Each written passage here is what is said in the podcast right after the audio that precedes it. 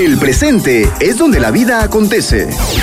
Por eso, hay que dar a conocer nuestras inquietudes y aportar lo que hemos aprendido para salir adelante diciendo, pido la palabra. Pido la palabra. Con ustedes, Ricardo Seoane y Roque Pedraza.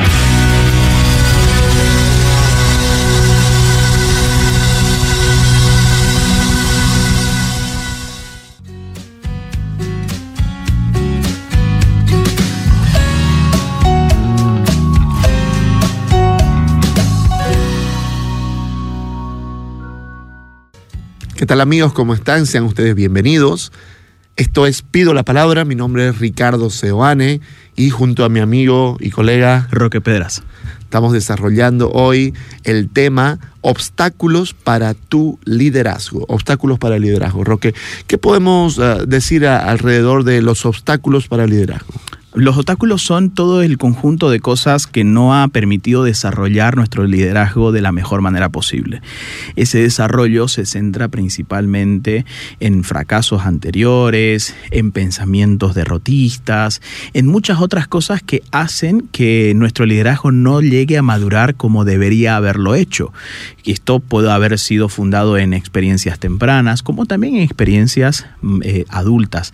Pero todas estas cosas, por más que yo tenga en la mente el líder que quiero ser, me cuesta desarrollarlo en el plano de lo interpersonal o en el plano de lo social. Y de eso vamos a hablar. ¿Cuáles son esos obstáculos que impiden el desarrollo de tu liderazgo? Perfecto. Entonces, uh, pensemos en el primero. ¿Cuál es el primer obstáculo para desarrollar el liderazgo? Es importante decir, Roque, que todos estamos llamados a desarrollar el liderazgo. Sí. Que en el espacio personal o en el espacio grupal en el que yo me encuentro, si yo logro desarrollar mi liderazgo, me beneficio yo y se benefician las personas que están a mi alrededor. Correcto. Porque se entiende el liderazgo no como un cargo al que solo uno puede llegar, uh -huh. sino como una serie de actitudes, de capacidades, de habilidades eh, que yo pongo en marcha en lo que hago. Correcto. ¿verdad? Entonces, en ese sentido, mientras yo mejor pulo mi estilo de liderazgo, mis capacidades, entonces crezco yo y seguramente ayudo a que los demás a mi alrededor crezcan, ¿verdad? Sin duda. Entonces, ¿cuál es el primer obstáculo? El primer obstáculo es la baja autoestima. La baja autoestima que está centrada principalmente en la inseguridad personal, en el hecho de creer que no voy a poder, en el hecho de creer que no soy lo suficiente, en el hecho de creer que no soy capaz de hacer tal o cual cosa, las inseguridades personales que muchas están fundadas en, en diferentes cosas, ¿no? Algunas de esas están fundadas en, en lo que me han dicho en casa, vos no servís para nada, con vos no se puede hacer nada, yo no te puedo encargar nada a vos porque todo lo haces mal, entre otras cosas, ¿verdad? O crecí por ahí en una familia en la que no se me solía escuchar, no, no había ese espacio donde yo podía decir lo que pensaba o lo que sentía con la libertad que necesitaba y de pronto eso me llevó a decir que no, mejor no digo nada porque, eh, porque se van a hacer la burla, o mejor no digo nada porque no soy suficiente, no, mejor no digo nada porque no tengo nada importante para decir. Y toda esa amalgama de, de, de, de, situaciones van dando lugar, evidentemente, a la, a la baja autoestima. De pronto me veo y digo, no me siento capaz. Veo un reto, no sé, se presenta, por ejemplo, un nuevo puesto en mi trabajo y de pronto digo, no, pero hay mejores que yo y se presenta una oportunidad que se me ofrece y digo, no, no, no, lo voy a poder hacer, mejor no se me presento. Incluso personas a las que se le ofrece el trabajo en bandeja, básicamente, mire, usted ya está aplicando el trabajo, ya puede empezar, y se llena de temor y se echa para atrás. Cuando no hay una razón válida, objetiva o, o, o razonable para, eh, para sostener esa decisión. Y esas personas evidentemente de pronto perciben de que, ¿por qué no me siento capaz? ¿Por qué, porque hay personas que ven cosas que yo no soy capaz de ver en mí? Porque hay personas que pueden notar cualidades que yo no soy capaz de verlas en mí mismo? Y yo creo que esto es un principal obstáculo. Las personas en general saben cuando, cuando tienen baja autoestima. Uh -huh. Muchísimas en, en general, eh, personas que llegan a la terapia um, plantean esta posición, es decir, en algún momento se han sentido uh, menos, se han sentido rogando a otros, se han sentido dependientes. Entonces, y la conclusión es, tengo baja autoestima. Por supuesto que, eh, que muchas veces eso es así, es correcto. Estamos hablando de, de, una autoestima que se ha ido ah, disminuyendo con el tiempo, qué sé yo. Pero también muchas veces tiene que ver con el espacio social en el que yo me desarrollé y todavía estoy. Sí. O sea, muchas personas lo que cuando se dan cuenta que hay un detractor de su, de su autoestima, eh, qué sé yo, una mamá que le critica todo y todas sus decisiones y todo el tiempo, que no puede decir nada porque ya le está diciendo cosas, o una pareja que no le permite eh, hacer nada porque se siente. Entonces, cuando la persona llega a una edad en que dice, ok, no, hay un detractor que yo he permitido que esto, que esto ocurra, ok. Muchas veces cuando yo logro ah, cambiar esta relación con alguien más, pues bueno, empiezo a sentir que puedo, que puedo poner límites, porque no te olvides que un signo más o menos típico de baja autoestima es no poder decir que no. Sí, claro. Si yo no puedo decirle que no a alguien o a muchos, ok, significa que hay algo en mí que no me permite decir, sabes que no puedo, no, estoy en condiciones, no quiero hacerlo. Entonces, una persona de esa manera difícilmente pensará que puede eh, crecer, desarrollarse, brillar, digamos, ¿no? muchas personas eh, se, ven en un, en un nuevo trabajo y claro, la empresa consideró que esta persona podría hacer un buen trabajo justamente por lo buen trabajador que es. Es decir, nunca dice que no, siempre está disponible. Y entonces de pronto empieza a liderar a otras personas a las que antes eran sus pares, sus colegas, ¿no? Ahora las empieza a liderar. Ahí es importante el tema de la autoestima. Porque uno de pronto dice, ¿cómo ¿cómo puedo ser capaz de liderar a los que antes eran mis colegas? O sea, es difícil, me cuesta. Eh, me cuesta llamarles la atención, me cuesta por ahí supervisarlos, me cuesta decirles cómo se hace, porque siento que eh, siento que hay cosas que no puedo hacer, que no soy capaz de hacer, que no me siento en la autoridad de hacerlo. Aunque mi cargo dice que tengo la autoridad, yo no me voy creyendo esa autoridad, yo no me voy poniendo en ese rol y me cuesta muchas veces desarrollarlo. Entonces vemos personas que son muy buenas haciendo lo que hacen, muy buenos técnicos, pero con dificultades a la hora de liderar a otros técnicos justamente por estas razones, de no sentirse capaz, de no sentirse suficiente y de no creer que pueden ser... Eh, que puedan dar la talla en un determinado trabajo, un determinado rol. Perfecto. ¿Cuál es el segundo obstáculo para nuestro liderazgo? El segundo obstáculo es el miedo al fracaso. Y cuando hablamos del miedo al fracaso, probablemente nos vamos a referir a dos tipos de personas, es decir, las que ya han fracasado y las que todavía no. Yo creo que todos hemos fracasado en algún momento de la vida. ¿no? Alguien nos rechazó, algo que teníamos pensado que tenía que darse no se dio, eh, una expectativa no fue, no, fue, no fue satisfecha, una necesidad no fue satisfecha, algo que yo esperaba que hicieran no lo hicieron. Cualquier cosa que puede tipificarse como fracaso, podemos decir que son experiencias vitales en, todo ser humano, ¿no? Seguramente unos más que otros, ¿no? Hay algunos quienes tienen la sensación de que en su vida en general estuvo todo bien, ¿no? Pero hay quienes dicen que sobre lo llovido mojado, es decir, que no terminan eh, de, reponerse de una situación y que viene otra, y que viene otra, y tras fracaso, y fracaso tras fracaso.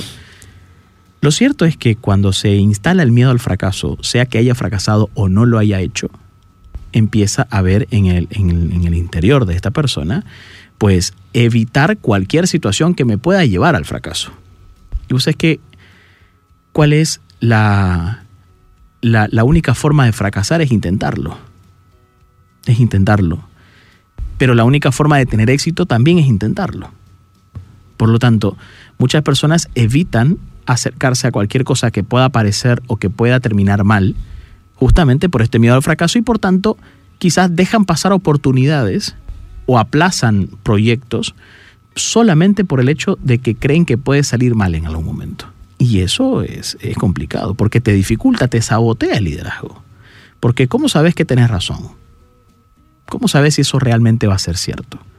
es algo que creo que todos tendríamos que aprender es a cuestionar lo que pensamos. Que por el hecho de que lo pensemos no significa que sea real. Que el hecho de que lo tengamos como posibilidad no significa que vaya a suceder. ¿Cuántas veces en nuestra vida hemos pensado cosas que pueden suceder y finalmente no sucedieron? Es complejo este asunto. Porque cuando el miedo al fracaso está bastante instalado, lo que comúnmente ocurre es que la persona evita el fracaso y al evitarlo también evita las situaciones de éxito. estoy pensando en, en alguien que renunció a su trabajo y que empezó a emprender, empezó a desarrollar un negocio propio. Y entonces, eh, al pasar el tiempo, pues los negocios propios eh, eh, al inicio sobre todo cuestan bastante, luego quizás van, van mejorando, ¿no? Poco a poco. Pero si pasa un tiempo y no es lo que yo esperaba, si pasa un tiempo y no estoy ganando ni siquiera lo que ganaba o menos, gano mucho menos lo que ganaba cuando era dependiente, trabajo igual mucho, ok. Ahí no solamente yo, sino quizás personas que están cerca mío dirán, ok, te equivocaste, no lo hiciste bien, fracasaste. Y sin embargo, eh, o sea, ahí hay como un, en ese punto hay como un momento en que la persona piensa, ok, vuelvo atrás, dejo esto, me dedico a otra cosa, eh, y termina con una conclusión, yo no sirvo para emprender, es mejor ir a lo seguro, etc. Y entonces luego se le pueden presentar ocasiones pero la posibilidad de que él vuelva a hacer algo así, que se arriesgue, va a ser menos. Entonces, yo tendría para decir a este tipo de personas que intentó y fracasó con algo así de importante, como puede ser el trabajo, que hayas fracasado en el pasado no significa que vas a fracasar en el presente. Esto es una cosa muy importante de decir. Luego, luego, si yo he hecho varios intentos de negocios y no me han funcionado los varios intentos de negocio, ok, por ahí tengo la actitud, por ahí tengo las capacidades y me arriesgo y soy valiente para tomar decisiones y por ahí tengo un liderazgo, Ok, quizás me faltan algunas otras cuestiones que los líderes también tienen que tener. Porque el liderazgo no es solamente te animo, te digo, amo, adelante, buena actitud, siempre miro lo positivo, mañana lo vamos a lograr, ok. Es una parte importante, motivarse y motivar a los demás. Pero claro, un líder también tiene que tener capacidades para poner los pies sobre la tierra, para eh, tener conocimientos, para formarse, para poder tomar buenas decisiones, tiene que estar informado, informado de la realidad, informado de las cosas que están.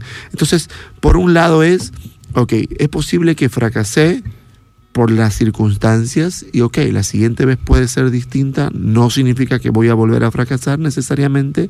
Y si he coleccionado fracasos, intentos fallidos en emprendimientos, por ejemplo, ok, tengo que empezar a ver qué cosas no estoy viendo, qué cosas en, en el afán de mi liderazgo, de decir, vamos, arriesguemos, logremos, se puede, estoy pensando en el éxito, qué cosas tengo que considerar sobre el posible fracaso. No sé si, no, sé si me dejo entender. Sí, por supuesto. Creo que hay que tener perspectiva. Si bien es cierto, un buen líder se anticipa ante escenarios eh, negativos, cuando esa anticipación de escenarios negativos me nula el entendimiento, me quita las, eh, las energías, incluso hasta me hace vivir como si lo estuviera sucediendo, ahí es cuando me empiezo a sabotear, porque la mente no distingue muy bien entre lo que es real y lo que no es real. Y si yo estoy viendo todo el tiempo riesgos en todos lados, la mente va a interpretar que esos riesgos están siendo reales en este momento. Es decir, esto está ocurriendo en este momento. Está ocurriendo que te estafaron, está ocurriendo de que no te pagaron, está ocurriendo de que te embargaron tus bienes, está ocurriendo de que eh, tus trabajadores te denunciaron, está ocurriendo de que te metiste a la cárcel. Se está ocurriendo todo eso y tu cuerpo empieza a reaccionar de tal manera que pareciera que hay que enfrentar todas esas cosas cuando en realidad, en realidad, nada de eso está sucediendo. Entonces hay que hacer ese balance, ¿no? Entre, entre no ir así que me tope con el riesgo que me tope, ni tampoco incrementar considerablemente ese tumulto de pensamientos basado en los riesgos, porque mi cuerpo empieza a reaccionar de forma eh, de que quiere protegerme y quiere evitar cualquier situación como esa, y lo más común es que yo diga, listo, no lo hago. Es que pensando un poquito en, el otro ejemplo que yo daba, ¿no? De gente que colecciona fracasos. yo creo que de alguna manera todos tenemos muchos fracasos, pero gente que intenta y no consigue y se frustra constantemente. Hay que decir un rasgo de un buen líder, que es que un buen líder sabe rodearse de personas capaces, de personas que por ahí tienen más habilidades que él en otros ámbitos. Esto creo yo que es un rasgo importante de todo buen líder. Un buen líder sabe reconocer quién tiene una buena capacidad y entonces lo, ah, como los entrenadores de fútbol, que luego de que entran a un equipo ya están pensando eh, a quién voy a traer a mi equipo, ¿verdad? ¿A quién voy a traer a mi equipo? Ya están pensando en, ok, quiero este jugador porque a mí me parece, porque yo, entonces un buen líder se rodea de otros líderes, pero también de gente capaz, de gente muy formada, muy incluso que por ahí complementa, que, hay cosas que yo no sé o que yo no tengo, entonces sé elegir. De alguna manera es un rasgo de cierta humildad de un buen líder de saber, ok, necesito tener un equipo incluso hasta mejor que yo en lo que saben y en lo que hacen, ¿no? Sin duda. El tercer obstáculo, hasta acá hemos visto dos. El primero de ellos hemos hablado sobre la baja autoestima o la baja autoeficacia. El segundo punto hemos hablado de la, del miedo al fracaso, siendo que este miedo sea esté o no fundado sobre algo lógico, igual, el miedo al fracaso. El tercer es otro tipo de miedo, pero también es muy importante, que es el miedo a la crítica. El miedo a la crítica. Eh, hay personas que desarrollan cierta sensibilidad a la opinión de los otros está relacionado un poco con la inseguridad personal o la baja autoestima, pero la hemos diferenciado para intentar ser más específico con esto. Claro, y perdón, cuando, cuando se dice crítica, básicamente estamos hablando de una dimensión obligatoria de todo líder que es ser visible. Ser visible, claro. Entonces, de alguna manera, no, no solo es a la, crítica, sino es miedo a ser demasiado visible. Correcto. Y al ser demasiado visible, la gente puede opinar mucho sobre mí. Claro, le estoy en la mirada de vos, vos le preguntas a un influencer normalmente, una persona que tiene, no sé, veintipico mil personas en sus redes, te vas a topar con los haters, ¿no? Los haters son pues las personas que, que dicen, ah, adelgazá, eh, cambiate el pelo, no te queda bien ese peinado, ah, ¿no? Ese, tipo de cosas, ¿no? Y evidentemente si uno tiene ese miedo a la crítica, el momento en, muchas situaciones la pasa mal con todas estas cosas, ¿no? La pasa muy mal. Eh, o personas que cambiaron de rubro, no, no te dediques a eso, vos no sabes de eso, ¿no? Eh, dedicate a lo anterior que antes te dedicabas, ¿no? O, o, si seguís haciendo lo mismo, ya, cambiá, hace otra cosa digo, las personas que se exponen a diferentes escenarios, sean sociales, digitales o lo que fuera, se exponen a un conjunto de críticas, muchas de ellas fundadas y muchas de ellas, por supuesto, que no tienen ningún sentido, pero uno tiene que desarrollar cierta capacidad para que esas tipos de cosas no me afecten tanto. Porque si yo todo el tiempo estoy pensando qué es lo que las demás personas van a decir, qué es lo que van a hacer, qué es lo que van a decir, qué van a opinar, no voy a poder desarrollar con la libertad que necesito mi propio liderazgo. No voy a poder tomar las decisiones que necesito tomar y que sé que son correctas tomarlas en última instancia. Si me equivoco, bueno, la realidad me lo dirá, pero si yo mis decisiones, el conjunto de ellas, las baso solo y únicamente en qué es lo que van a decir los otros, evidentemente van a haber muchas decisiones que parecen ser populistas, pero no son correctas. Es decir, es lo que los demás quieren, pero no es lo correcto, no es lo que hay que hacer. Y eso es un obstáculo importante para la toma de decisiones de un líder. Claro, yo creo que muchísimos líderes están buscando, los políticos sobre todo, lo que buscan es encuestas. Sí, claro. Si van a hacer obras, preguntan qué es lo que la gente más quiere. No se preguntan qué es lo que se necesita o qué es lo que necesitamos todos sino está metido por el lado de las mayorías, porque las mayorías lo pueden sostener en el poder, y a las minorías, bueno, no, no, no, no, le interesa mucho por un lado, y por otro lado, como decimos, está buscando, ah, ok, agradar, agradar, agradar. Una vez le preguntaron a, don Roberto Gómez Bolaños, Chespirito, ¿cuál es la clave del éxito, según él? ¿Cuál ha sido la clave de su éxito? Y él dice una cosa que a mí me, me, me gustó, me impactó también, que es él ha sentido que en, el momento en el que él no podía lidiar con dar gusto a todos, sentía que él se iba como mm, perdiendo él, su, su capacidad, su creatividad, ¿no? Entonces, él decía, uno tiene que renunciar a la posibilidad de caerle bien a todos, renunciar a la posibilidad de que todos estén de acuerdo conmigo. Es más, yo tengo que saber que hay gente que no va a estar de acuerdo con las decisiones que yo voy a tomar y está bien. Entonces, eh, yo creo que esa es una cuestión muy importante de liderazgo, saber que no puedo yo caerle bien a todos, que no puedo yo, eh, que me van a criticar, que me van a criticar incluso personas que están cerca mío eso es, eh, es normal. Es, verdad que, que, ante tanta exposición es posible de que yo pueda, pues bueno, ¿no? Aislarme, como muchos, ¿no? Aislarme, eh, mantener al margen, aparecer lo menos posible, enojarme con los haters, eh, etcétera, ¿no? Entonces, pero lo cierto es que para crecer, para desarrollar tu liderazgo, para desarrollar aquello a lo que te estás dedicando ahora, tenés que renunciar a la posibilidad de que no te critiquen, es decir, a la posibilidad de caerle bien a todos. Una cosa es que no te afecte la crítica y otra cosa es transformarla para un motor de salida adelante. A una vez escuché a Cristiano Ronaldo decir que las críticas en realidad le daban gasolina para hacer mejor las cosas. Qué interesante que, podamos ser capaces de decir, ok, ¿cómo hacen estas personas para que frente a la crítica eh, se manden un partidazo? ¿Cómo hace esta persona para que frente a la crítica, eh, no sé, recientemente una persona muy famosa acá, eh, frente a las críticas hizo poleras y las vendió? O sea, qué sé yo, ¿me entendés? O sea, son cosas que, que, son formas interesantes de transformar la crítica en algo distinto eh, que no sea necesariamente bajonearme. No se trata de aguantar las críticas y aguantar estoicamente, así en silencio, ¿no? sino también se trata de llevar adelante esa fuerza negativa en, en mi contra, ocuparla a mi favor.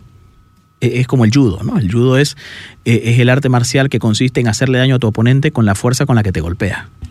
Y creo yo que esa capacidad que el líder puede desarrollar mentalmente o lingüísticamente de poder ocupar esa fuerza que viene de afuera y ocuparlo en favor de, creo que es algo bastante, bastante bueno. Como puede ser bastante bueno, la persona que tiene miedo a la crítica es probable que no desee conocer mucho la opinión de los demás.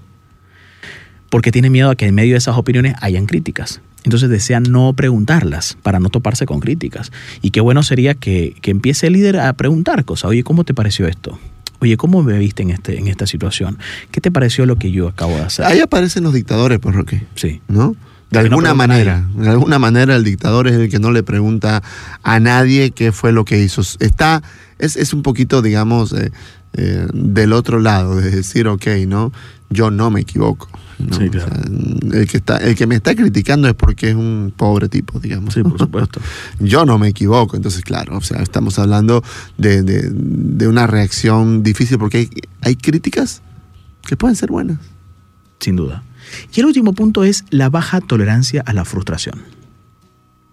Cuando uno desarrolla la baja tolerancia a la frustración, eh, está, relacionado con el miedo al fracaso también, porque se supone que eh, el fracaso es algo a lo que yo evito y la frustración es algo que también tiendo a evitar, ¿no? Pero cuando hablamos de baja tolerancia a la frustración nos vamos a referir a que hay ciertas cosas de liderazgo que cuestan, que cuestan trabajo, que cuestan sacrificio, que no son naturales. Hay personas que, a, las que les resulta natural, por ejemplo, hablar en público, eh, ponerse frente a los demás. Hay personas a las que les, les, facilita mucho su capacidad para hablar, para dirigirse a los demás, para socializar. Eso les ayuda en el liderazgo. Pero hay cosas de liderazgo que no pasan tanto por el tema de, la persuasión o del convencimiento, sino también pasan por el tema del esfuerzo o del ejemplo. Cosa que no es menor en un episodio, en un contexto como por ejemplo un papá de familia que puede tener los sermones más lindos del mundo, pero si no hace lo que le pide al hijo que hace, el hijo en algún momento le va a decir, oye, pero si vos no haces eso, ¿no? O sea, ¿qué me pedís a mí hacer esto y vos no lo haces? La baja tolerancia a la frustración está relacionado también con los pequeños cambios, gente que se desploma cuando algo sale distinto a lo que esperaba. El solo hecho de saber que hay algo que no salió exactamente igual, ya me, me desplomo, me desmorono, pienso que no vale la pena seguir, siento que no vale la pena continuar, mejor no lo hagamos. A mí en algún momento me ha pasado, ¿no? Un evento en el que se está inscribiendo poca gente y ya faltan pocos días, digo, no, mejor no hagámoslo, cancelémoslo nomás, ¿no? Y después, interesantemente, la cosa empieza a funcionar de una forma que me sorprende y digo, wow, ¿qué hubiera pasado si me hubiera rendido antes? ¿Qué hubiera pasado si hubiera tirado la toalla antes? Quizás no estuviera hoy por ahí cosechando los frutos que ahora estoy cosechando. Y eso me parece elemental para el desarrollo del liderazgo. Claro, yo decía, ¿no? Cuando hablabas del miedo al, fracaso, el que colecciona fracasos, decía yo, ¿no? De alguna manera tiene que ver con, con eso, ¿no? Si yo estoy eh, frustrado ya, porque me he equivocado y porque siento que intento y no puedo, intento y no puedo, intento y no puedo, ok entonces tengo que ver algunas otras cuestiones que ayudan al liderazgo. Ya decía yo, rodearse de personas capaces, tomar cursos en alguna cuestión que necesito, me doy cuenta que me falta en esto, ¿no? De manera que... Buscar un mentor, ¿no? Buscar un mentor, ¿no?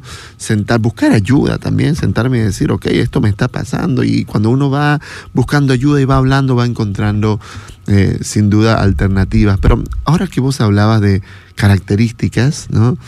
Me pongo claro, me pongo en, el plano de dos tipos de personas.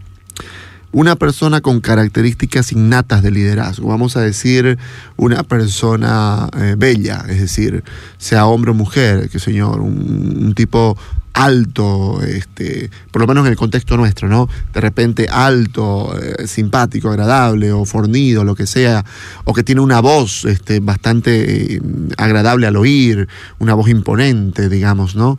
Eh, o una, una, una, mujer, ¿no? Igual, esbelta, preciosa, este, linda, con una sonrisa hermosa, y además hablan en público, y, ok, tienen como... Tienen como... Carácter dominante. Claro, y cualidades que los hacen notar automáticamente. Sí, claro. Entonces, este tipo de personas, eh, sea por, como digo, por el cuerpo o por algunas capacidades innatas, ya tienen una ventaja. No podemos decir que no, tienen una ventaja. Pero también yo conozco gente con esas cualidades hundidas en la depresión, metidas en las drogas. O sea, no basta, eso voy. No basta con cualidades ni físicas ni, este, ni, ni, innatas a, nivel de comunicación, ¿no? Eh, para poder desarrollar mi liderazgo. Entonces, yo tengo que plantearme, si de repente creo que estoy en ese campo, creo que tengo capacidades, ¿por qué no las estoy pudiendo desarrollar? Ok, seguramente me falta esfuerzo en otras áreas. Y luego, por el contrario, si de repente yo físicamente e incluso a nivel de habilidades me siento como que disminuido de alguna manera, ok, significa que no puedo ser líder y me frustro también, porque claro, haga lo que haga, no puedo ser 30 centímetros más alto, haga lo que haga, no puedo tener una voz más grave, tengo la voz que tengo y me frustro, ¿no? Y pienso que el liderazgo ya no es para mí. Entonces, por un lado, el que tiene cualidades innatas tiene que trabajar en otras cosas porque si no, no va a llegar a ningún lado y se va a frustrar, necesita esfuerzo. Y el que por ahí tiene, no tiene las cualidades, digamos, físicas o, innatas, eh, puede ser líder, por supuesto, tiene que esforzarse también. A veces en lo en lo propiamente físico, a veces en lo propiamente de poder modelar la voz y este tipo de cosas, y también, obviamente, eh, a la hora de poder eh, desarrollar capacidades y habilidades. Entonces, no importa si es por el lado de, lo innato o por, por el lado de las habilidades, para desarrollar tu liderazgo necesitas esfuerzo, capacidades, concentrarte y avanzar, porque está claro, y terminamos el programa como comenzamos, todos estamos llamados y en posibilidad de ser grandes líderes. Escuchaste Pido la Palabra con Ricardo Seoane y Roque Pedraza por 93.7 FM.